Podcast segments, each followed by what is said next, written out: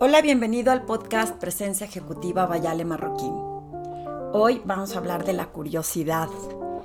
Te preguntarás qué tiene que ver la curiosidad con presencia ejecutiva y liderazgo y te lo voy a explicar. Constantemente le digo a mis clientes cuando cochan conmigo que se muestren curiosos y te voy a explicar por qué.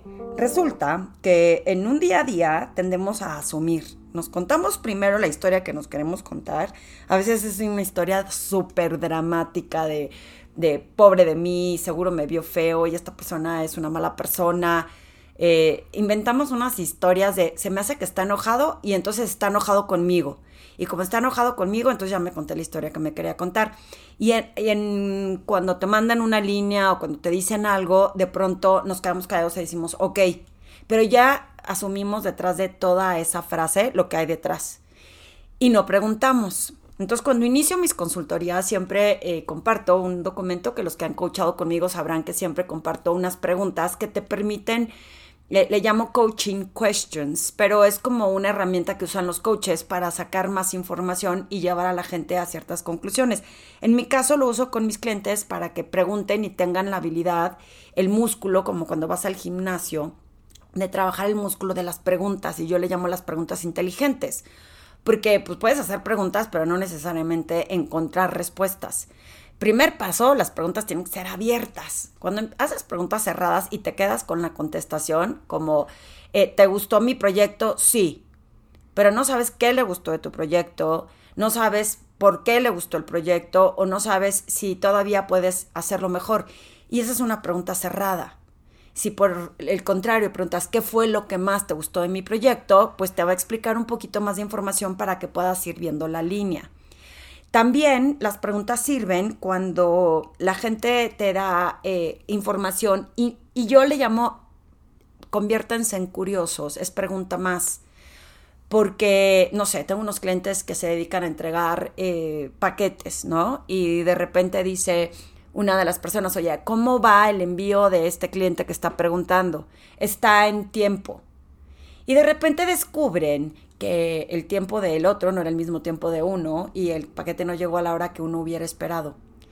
Pero no preguntaron, no se hicieron curiosos y entonces no saben que pues, va en tiempo después de que el chofer descanse o va en tiempo a partir de la hora en que lo mandamos. O sea, hay mucha información que no tenemos y nos nos damos este, como conformes con la información que nos dan y luego vienen los problemas, porque viene esa guerra de las expectativas en donde no me dijiste suficiente información. Y creo que hacerte curioso y tratar de buscar más información es la base para que puedas tener una mejor comunicación y mayor aprendizaje. Hoy leí un artículo en, en Harvard Business Review que hablaba mucho de eso, de cómo buscar aprendizaje intencional a través de de cambiar un mindset y a través de hacerte curioso. Y me encantó porque conecta justo con lo que yo le digo a mis clientes, ¿no? Sé curioso, pregunta más, investiga más sobre un tema. Eh, no te quedes con una respuesta que a lo mejor pareciera, ¿sabes qué es lo que hacemos?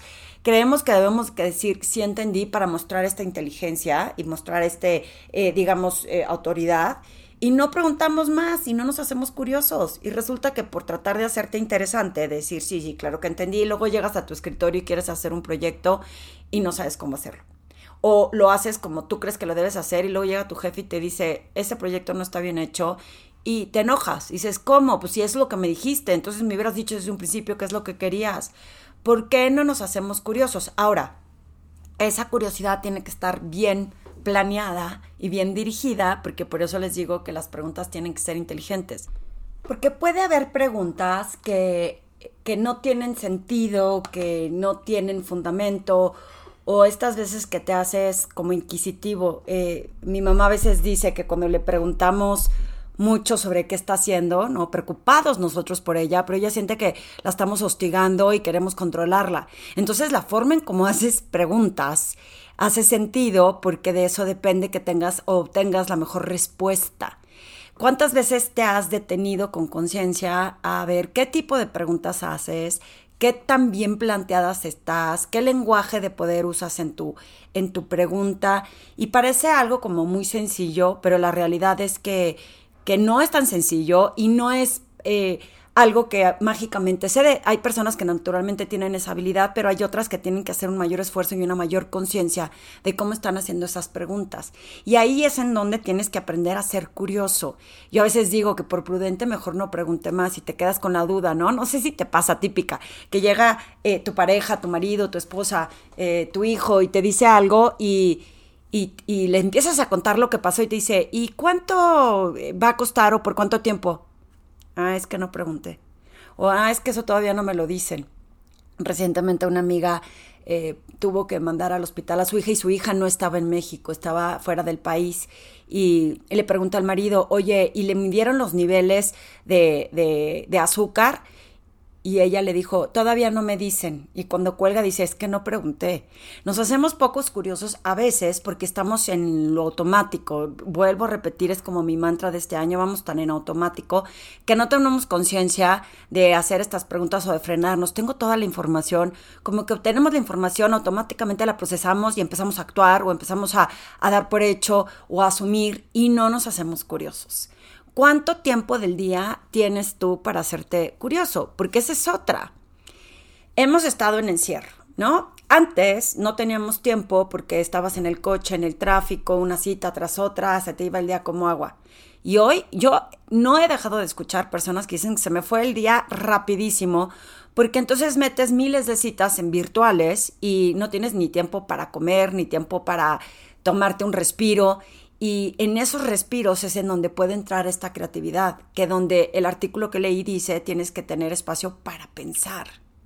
Y no nos damos el tiempo para pensar y para reflexionar porque vamos en las prisas, en el automático, en el tengo que hacer, en el que ni modo que le diga a mis, a mis eh, jefes o a mis colegas que no puedo tomar una junta porque pues, saben obvio que estoy en casa. O sea que eran pretextos antes, eran pretexto de decir no puedo o era simplemente el si ese espacio lo tienes reservado para tomarte un respiro, para tomarte un café, para decidir cómo reflexionar tu día, cómo planear tu semana, cómo tratar de pensar con creatividad, ¿qué más vas a hacer? Y esa curiosidad que tienes que tener te va a dar esos espacios de si estás pensando algo, que tendrías que preguntarle a otros? ¿Qué tendrías que preguntarle a tus clientes cuando te dicen que no? Fíjense, ahora he estado creando mis, mis masterminds que creo que les he contado en un par de podcasts y estoy bien emocionada con ese proyecto y todos los días aprendo. Le decía a mi último grupo de mastermind que pues que lo que me funcionó en el primero no me funcionó en el segundo y que lo que me funcionó en los primeros dos no me funcionó en un intento del tercero y apenas estoy lanzando el tercero y he aprendido todavía más en este tercero eh, de cómo implementarlo. Y una de las personas que invité para que lo probara, que le encantó el concepto, le encantó la idea, el último día para decidir le pregunté, ¿qué decidiste? Me dijo, dame el, transcurso del día y te aviso, lo estoy pensando todavía. Y el lunes muy amablemente y muy educadamente me mandó un mensaje, Ale, por el momento no voy a participar, te agradezco mucho que me hayas considerado. ¿Qué hubieras hecho tú con una respuesta así? Ok, gracias, y a lo que sigue, o, qué hubieras hecho. Yo en otra ocasión hubiera dicho, bueno, pues no lo voy a obligar, si dice que no es no. Pero como estoy aprendiendo justo en este proceso de mis masterminds, le pregunté, oye, si te puedo eh, hacer esta pregunta de qué fue lo que influyó en que no participaras, me sirve mucho para aprender en mis próximas sesiones y en los próximos grupos que arme. Me dice, con mucho gusto te mando un correo y te explico. En ese momento, se imaginan, yo ya estaba esperando la respuesta de, pues no me pareció bien cómo lo facilitaste, no me pareció bien que no hubiera suficientes mujeres, porque en esa sesión esta persona justo preguntó que por qué no había más mujeres y casualmente las cinco mujeres que tenía inscritas, por una u otra razón no pudieron ir ese día. De esas cinco ya dos se inscribieron, pero ese día no pudieron estar. Entonces yo dije, me va a, decir pues que esa parte no le latió, yo qué sé, ya especulando, especulando y como les digo, haciendo mis propias historias. Y de pronto me llega el correo y me dice, mira Ale, en estos momentos estoy malavariando entre mi familia, el trabajo, las juntas, proyectos, situaciones que tengo que estar muy comprometido. Hacer otro evento más en esta agenda le voy a quedar mal a alguien y a mí mismo. Y esa es la razón por la que en este momento no participo. La realidad es que valoré su respuesta. Eh, hay quien podrá estar pensando, a lo mejor eso fue lo que te dijo, a lo mejor sí, pero valoré la respuesta porque fui más curiosa y entendí que no hay un tema de mejora en mi sesión, sino que no es momento para esta persona. Y esa curiosidad es la que me invita a pensar que a lo mejor en el próximo mastermind lo voy a invitar o con qué eh, motivación le puedo preguntar en qué momentos o cuándo se liberan tus momentos de, tiempo, cuándo crees que puedas tener este espacio, o simplemente le dije, pues si te parece bien, yo seguiré avisando de los siguientes masterminds. Pero ya no es una persona que asumo no le gustó y no le vuelvo a hablar o no lo vuelvo a invitar. Porque cuando asumimos y cuando no somos curiosos, hacemos esas cosas, asumimos. Recientemente también invité a otra persona a uno de mis masterminds y me dijo, sí me interesa escucharlo y no se pudo comprometer y de verdad lo conozco también, que sé que tiene miles de proyectos, miles de cosas, está saturado de, de, de, de o sea, de apagafuegos. Y le dije, si te parece bien, te sigo avisando. Y me dijo, sí, por favor, sígueme avisando. Esa es la diferencia entre decir, como no le interesó, lo tomo personal, ya no le hablo, no fui curiosa, no pregunté por qué, y entonces lo doy por hecho. Claro que hay que confiar en nuestra intuición y a veces la intuición te dice, en esta persona no está interesada realmente, no lo vuelvas a insistir. Entonces tenemos que tener esos espacios de, curiosidad, de preguntarnos también a nosotros mismos, ¿será porque de verdad no puede? ¿Será porque de verdad no le interesa? ¿Qué es lo que tengo que empezar a pensar para aprender de diferente forma? ¿Y qué eh, tengo que adquirir? En este mismo artículo que eh, si están interesados en saber cuál es, con mucho gusto, mándenme un correo y les comparto el artículo porque eh, me pareció bien interesante, habla de cómo hacer un cambio en nuestro mindset. Dice que las personas que, que piensan que no pueden eh, cambiar costumbres y patrones en el pasado, pues es un mindset muy fijo. Pero si queremos ser un poco más flexibles y entender que podemos cambiar la perspectiva que tenemos, el cómo actuamos, eh, a través de esta curiosidad. Y esa curiosidad, creo yo, es la que nos propone la creatividad para reinventar lo que estamos haciendo, lo que podemos aprender y sobre todo lo que podemos desaprender. Creo que en estos momentos es bien importante desaprender, porque muchísima gente está aferrada a lo que había hecho antes, a cómo lo había hecho antes, y su mentalidad no se abre a entender que tiene que buscar formas innovadoras y desgraciadamente, el único que tiene la esperanza de salir adelante, de rescatar sus nuevos puestos, eh, de vivir en esta nueva ola de, de, cambios que estamos teniendo abruptamente, es aquel el que abre su mentalidad para estar abierto a, a otros retos nuevos, a otras cosas nuevas. También tengo una clienta que eh, está contenta en su nuevo puesto, está pasando por unos retos importantes porque justo cuando la contrataron empezó la pandemia, ¿no? Y, si bien está contenta y ha impuesto algunas ideas, de repente, pues tenemos este dragoncito interno que nos dice, tomaste la, la mejor decisión, entraste en buen momento, eh, realmente quieres enfrentarte a este reto. Es normal, todos tenemos este dragoncito. Y ahí yo lo que le sugiero es, sé curiosa para que también inclusive tengas un plan B. ¿Quién de ustedes tiene un plan B? Quién está esperando que esto se componga y quién realmente tiene un plan B. Y un plan B es a lo mejor dentro de la misma empresa, como le digo a ella, a lo mejor dentro de la misma empresa puedes buscar un nicho o una esquinita o un rincón en donde puedas estar más contenta, proponer más, dar más valor y que te motive a seguir siendo creativa. O a lo mejor tienes que considerar si esta decisión que tomaste, si bien es sido de aprendizaje, a lo mejor tienes que tener un plan B por si esto realmente en el tiempo te das cuenta que no funciona porque también se vale experimentar y decidir no es lo que estoy disfrutando.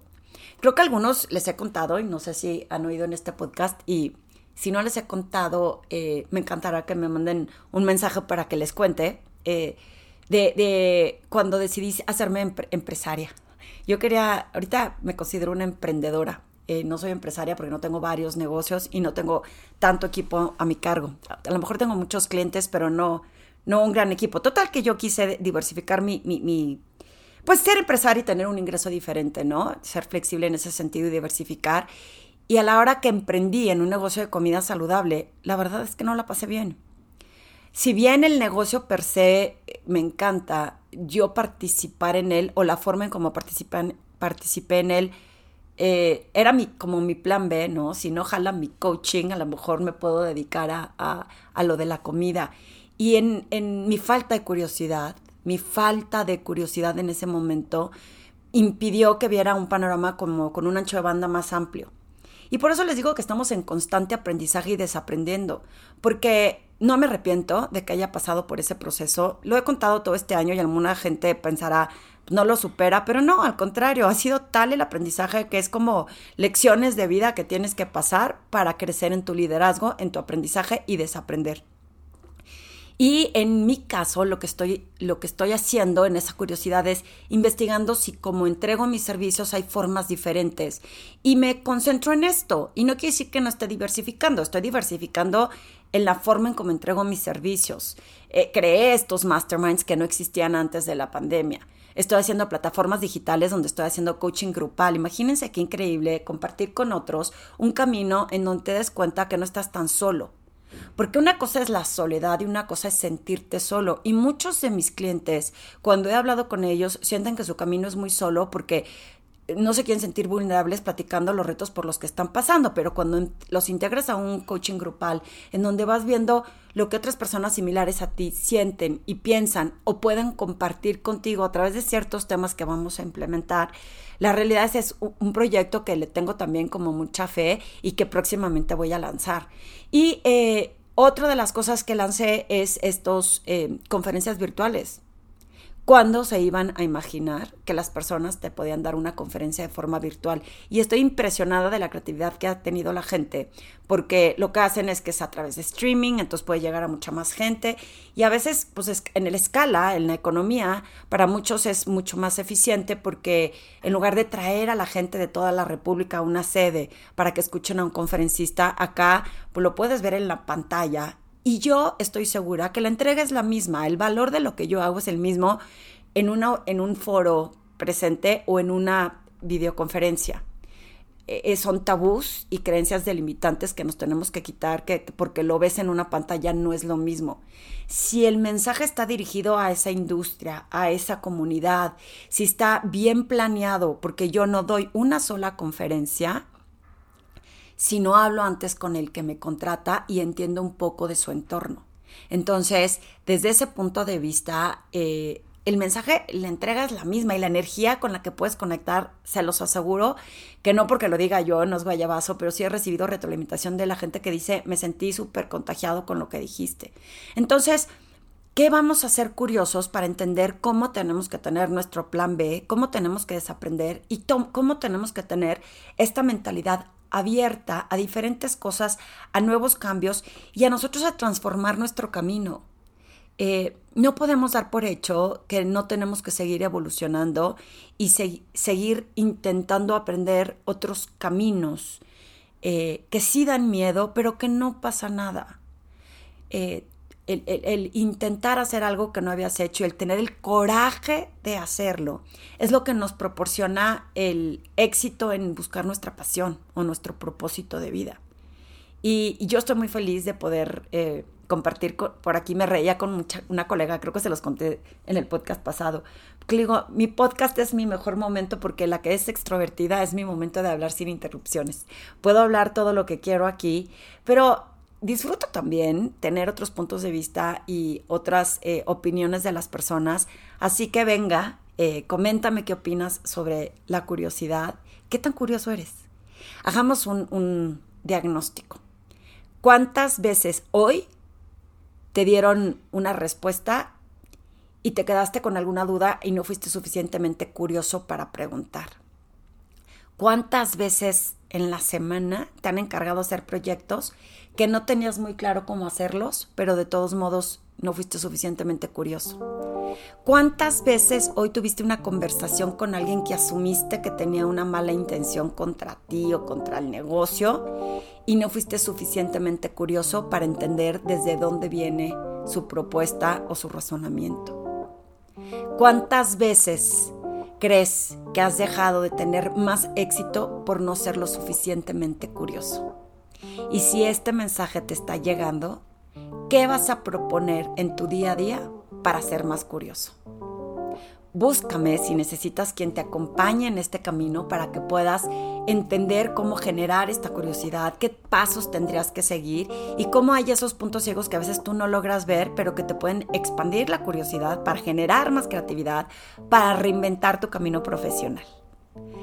Y si te gustó este podcast, como siempre, soy bien pediche, te voy a pedir que lo compartas, compártelo con más gente, ayúdame a hacer este mensaje que le llegue a más personas que puedan influir en su desarrollo profesional.